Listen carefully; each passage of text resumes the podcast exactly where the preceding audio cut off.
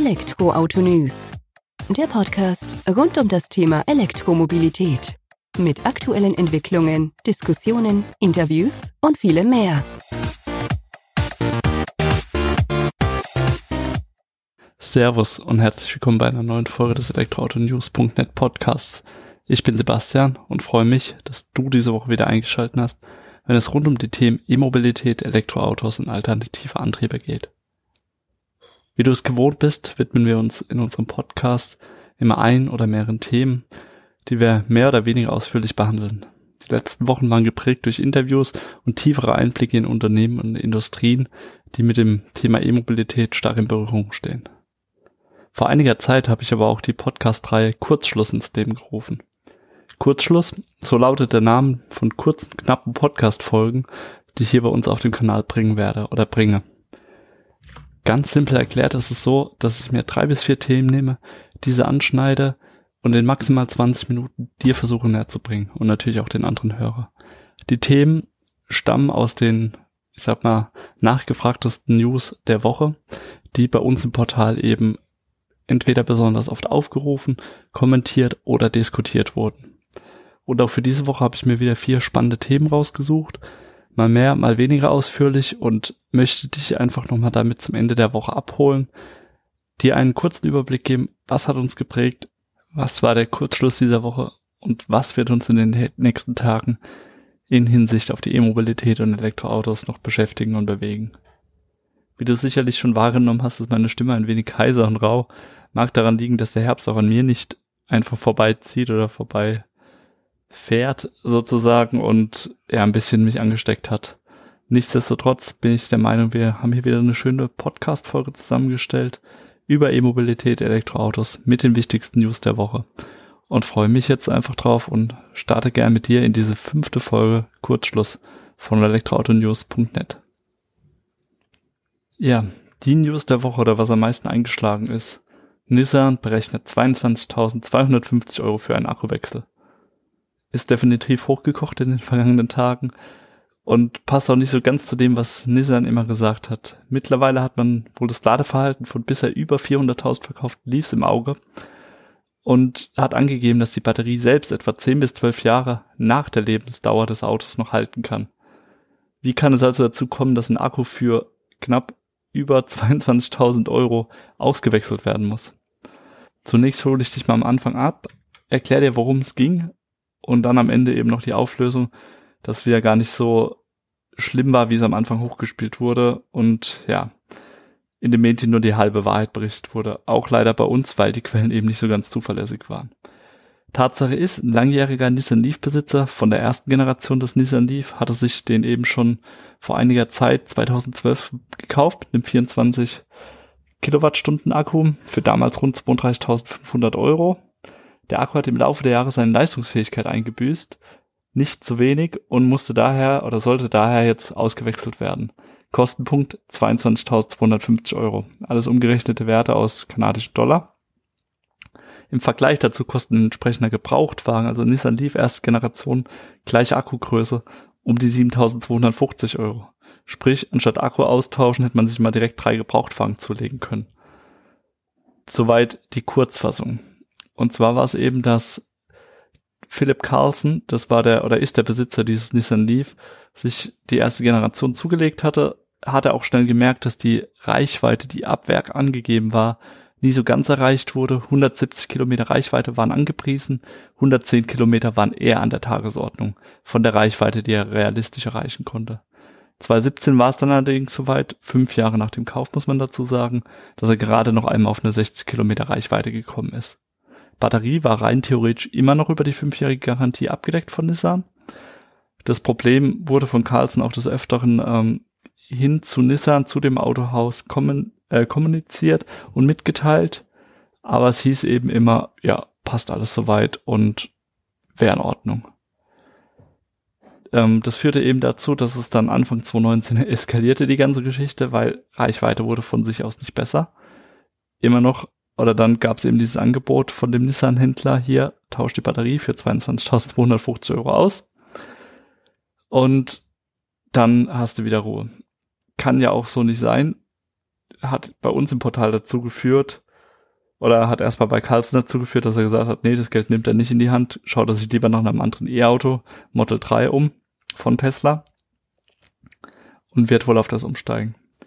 Ihm muss man allerdings zugutehalten, dass er am Nissan Leaf nichts kritisiert hat oder da Abstritte gemacht hat. Hat gesagt, klar, die Reichweite ist ein Problem oder die schwindende Reichweite in diesem Ausmaß. Aber hat das Auto auch gelobt, dass er sehr zufrieden mit sei, dass es ein schönes Auto ist und dass es eigentlich fantastisch für ihn war. Aber eben halt diese Problematik und das viele Geld für den Austausch von der Batterie.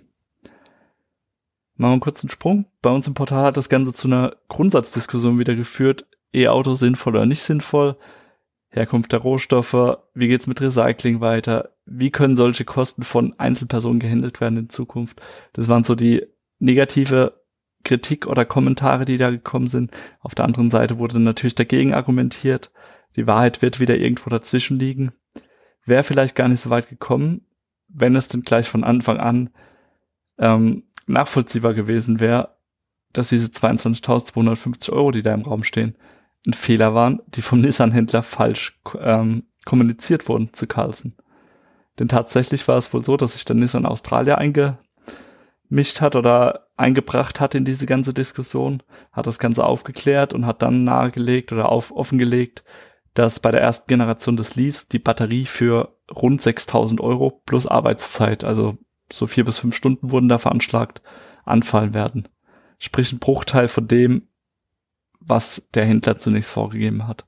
Somit liegt der Carlson in Summe unter dem Kaufpreis von einem gebrauchten Nissan Leaf. Es ist immer noch ein Haufen Geld natürlich für den Austausch von so einer Batterie, aber es ist eine ganz andere Hausnummer mittlerweile. Es hatte schon eine schöne Eigendynamik entwickelt bei uns im Portal. Kann man mal vorbeischauen in dem Beitrag. Link dazu gibt's wie gewohnt in den Show Notes nicht ganz so stark diskutiert wurde der neue Porsche Taycan 4S. Quasi die Einstiegsvariante des vielversprechenden Stromers aus dem Hause Porsche. Wurde Anfang der Woche vorgestellt oder Anfang Mitte der Woche und soll ab 2020 ausgeliefert werden, also ab nächsten Jahr dann auch schon. Ist jetzt mittlerweile die dritte Variante des Taycan, die auf die Straße kommt. Wir erinnern uns, Taycan Turbo, Taycan Turbo S. Mit dem Porsche Taycan 4S wird man allerdings die Einstiegsvariante für ab umgerechnet 105.000 Euro aufwärts auf die Straße oder in den Markt bringen, bietet damit eine wesentlich günstigere Einstiegsvariante, also knapp 46.000 Euro günstiger als der Taycan Turbo und bringt damit nochmal ein bisschen Abwechslung auf die Straße und für unterschiedliche Porsche-Interessenten, die ja eher, eher höherpreisig unterwegs sind in dem Segment, dann aber auch nochmal die Möglichkeit, nicht erst bei um die 150, 155.000 Euro einzusteigen in ein reines E-Auto. Es gibt dann aber auch wieder natürlich Aufpreise, beispielsweise für die Performance Batterie Plus, die dann dem Fahrzeug an sich mehr äh, Kilowatt Leistung eben zur Verfügung stellt. Von der Power her, die Basis-Variante kommt mit 390 Kilowatt daher. Und die Performance Batterie Plus gewährt dem äh, Taycan 4S dann eben eine Power von 420 Kilowatt. Das einfach mal vorab geschickt. Die Batteriekapazität variiert natürlich dann auch je nach gewählter Version. Wir bringen es dann entweder auf knapp 80 Kilowattstunden oder knapp 3, 93 Kilowattstunden, die der Porsche Taycan 4S dann eben absolvieren kann. Von der Leistung her hält er mit dem Turbo mit in 4 Sekunden von 0 auf 100. Höchstgeschwindigkeit abgeriegelt bei 250 kmh. Und ansonsten relativ deckungsgleich mit den Turbo und Turbo S, die wir eben schon kennen. Ja, kommen wir weg von rein Fahrzeugen, E-Autos hin zur E-Mobilität im Bereich der Industrie wieder. Hier hat Herbert Schein, das ist der Vorstandsvorsitzende des deutschen Batteriekonzerns Warta, die Woche auch für Aufsehen gesorgt, weil er sich eben klar für E-Autos ausgesprochen hat, für das Potenzial von Lithium-Ionen-Akkus und eben auch die Vorhersage, dass da noch ein ganz schöner Boom auf uns zukommen wird. Also er ist, sich sicher, wir brauchen Autos, die kein CO2 mehr ausstoßen. Das ist schon fast gesellschaftlicher Konsens, so scheint selbst. Und er könnte sich für Warta auch vorstellen, dass man irgendwann Batteriezellen für E-Autos herstellt. Im Moment ist es eher so, dass man sich auf größere Zellformate für den Einsatz zum Beispiel in den Robotern oder fahrerlosen Transportersystemen konzentriert. Ähm, zudem hat eben die oberste Priorität besitzt im Moment die Lithium-Ionen-Batterie im Lifestyle-Entertainment-Bereich. Aber wie gesagt, er hat sich da auch das Hintertürchen aufgehalten, dass man dann auch in andere Bereiche eben elektromobiles Fahren einsteigen könnte in Zukunft.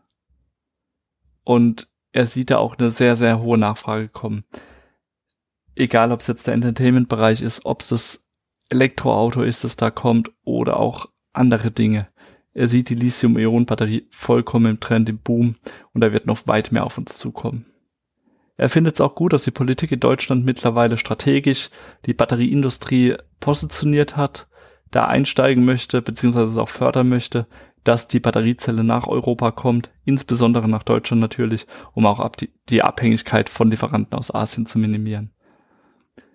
Nichtsdestotrotz denkt auch Warta schon in der nächsten Akkugeneration, die Feststoffbatterie. Aber hier ist der Vorstandsvorsitzende Schein immer noch der Meinung, dass wir in den nächsten mehr als 15 Jahren erstmal noch eine Weiterentwicklung der Lithium-Ionen-Batterie sehen werden, weil da definitiv noch entsprechend viel Potenzial vorhanden ist. Und gerade bei der Feststoffbatterietechnik gibt es dann doch noch einiges an Grundlagen zu klären, ähm, wie man die denn bestmöglich aufbaut, konzeptioniert, um da auch den bestmöglichen Nutzen dann hinterher für die unterschiedlichsten Einsatzzwecke zu ziehen. Das Thema Rohstoffe hat auch in dem Gespräch, Interview, das wir da eben als Grundlage für die News genommen haben, eine wichtige Rolle gespielt. Wir hören ja heutzutage immer wieder, Kobalt oder Lithium sind knappe, seltene Rohstoffe, die verwendet und zum Einsatz kommen für Lithium-Ionen-Batterien oder auch für die Festkörperbatterie wahrscheinlich irgendwann. Und da ist Schein allerdings der Meinung, dass das Lithium-Vorkommen auf der Welt vollkommen ausreichend sei noch dafür vor allem im Hinblick darauf, dass die Batterietechnologie sich ja stetig und ständig weiterentwickelt und das in einem ganz ordentlichen Tempo. Was für ihn allerdings auch wichtig ist, und das betont er auch ganz klar, wir müssen Fortschritte im Recycling machen. Wir machen die auch schon. Aktuell ist aber das Recycling für Lithium ziemlich teuer und die saubere Trennung der Materialien nur schwer umzusetzen, weil das natürlich nur Minimalstanteile immer sind. Kein großer Brocken, den ich einfach aus der Batterie rausnehme und dann dementsprechend recyceln kann da muss eben was kommen, damit wir diese Stoffe wieder aus den Batterien verwenden können, um unsere Umwelt zu schonen. Da zeigt er sich sehr zuversichtlich, dass man da auf dem richtigen Weg ist. Warta für sich sei schon in diesem Bereich stark engagiert, aber auch andere Unternehmen, die wir schon vorgestellt hat, beispielsweise Düsenfeld, packe ich den Link auch mal in die Show Notes, haben da doch interessante Konzepte, wie sie das ganze Recycling-Thema vorantreiben wollen, damit wir da eben nicht unserer Natur zur Last fallen oder nicht noch stärker zur Last fallen, wie wir es aktuell schon tun. Zum Ende der Kurzschlussausgabe Nummer 5 gibt es natürlich auch nochmal Infos aus dem VW-Konzern, insbesondere von Seat dann eben, die die Woche von sich hören gemacht haben, damit, dass man eben gemeinsam mit Volkswagen die kleinere eigene Version des MEB-Baukastens aufbaut, konzipiert und dann auch umsetzen möchte. Das war ja soweit schon bekannt. Allerdings gab auch Luca De Meo, der Vorstandsvorsitzende von SEA, zu verstehen, dass man auch ein entsprechendes erstes Fahrzeug im B-Segment auf dieser Plattform aufbauen werde, um das dann für um die 18.000 Euro auf den Markt zu bringen. Also man plant da tatsächlich auch einen Preis oder ein E-Auto für den Massenmarkt zu bringen. B-Segment kurz zur Einordnung ist dann ebenso äh, Peugeot E208 Größe, Opel Corsa E Größe, einfach damit man das einordnen kann. Und da sieht er einfach den Bedarf, dass man da ein Auto bringen muss.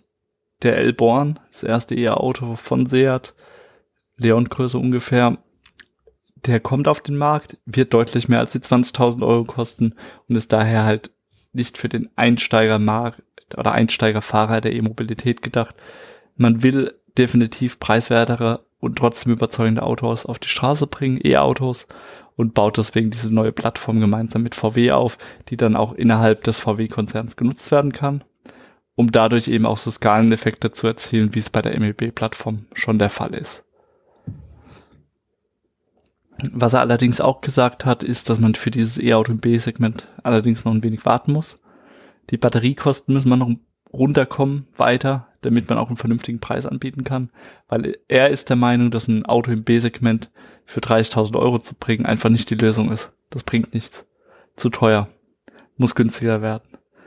Da nochmal kurz zur Einordnung, der Peugeot E208 und der Corsa E, die bewegen sich halt genau in diesem Preissegment.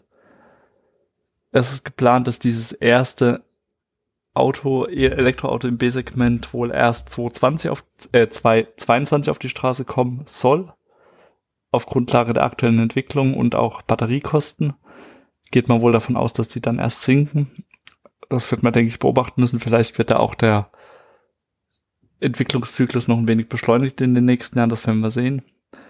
Auf jeden Fall gibt Demeo zu verstehen, dass dieser maßgeschneiderte Ansatz für eine Elektroauto-Plattform speziell für dieses B-Segment unheimlich wichtig ist, weil man einfach eine bessere Effizienz, mehr Platz und einen unverwechselbaren Stil schaffen kann, als beispielsweise mit der PSA-Route, die äh, gemeinsam auf die CMP-Plattform Benzin, Diesel und Elektro aufstülpen und unterbringen. Ist aus seiner Sicht nicht so, nichts halbes und nicht ganzes. Deswegen wird man da sehen müssen, wo geht das hin? Was und wann bringt VW gemeinsam mit SEA diese kleinere MEB-Plattform auf die Straße oder in die Produktionshallen, damit wir da auch erste E-Autos damit sehen. Und dann wird man da wohl auch Elektroautos in dem, in Anführungsstrichen, günstigeren Segment unter 20.000 Euro auf der Straße sehen. Wir sind auf jeden Fall gespannt, was da kommt, wann es kommt und werden das Ganze bei uns im Portal weiterhin beobachten. 16 Minuten, die wir jetzt rumgebracht haben hier zusammen in der Kurzschlussausgabe Nummer 5 von elektroautonews.net. Es waren einige interessante Dinge wieder mit dabei, wie ich finde. Die Links zum Nachlesen, Nachhören und so weiter gibt's wie gewohnt in den Show Notes des dazugehörigen Artikels. Werde ich dir verlinken. Würde mich freuen, wenn du uns eine positive Bewertung bei iTunes hinterlässt. Einfach, dass wir die E-Mobilität gemeinsam noch ein wenig mehr in die Welt hinaustragen können. Ansonsten freue ich mich, wenn du nächste Woche wieder einschaltest, wenn es weitere News oder eine neue Podcast-Folge von elektroautonews.net gibt. Und wünsche dir noch einen schönen restlichen Tag, wo auch immer du unser Podcast gehört hast. Mach's gut, bis dahin. Ciao.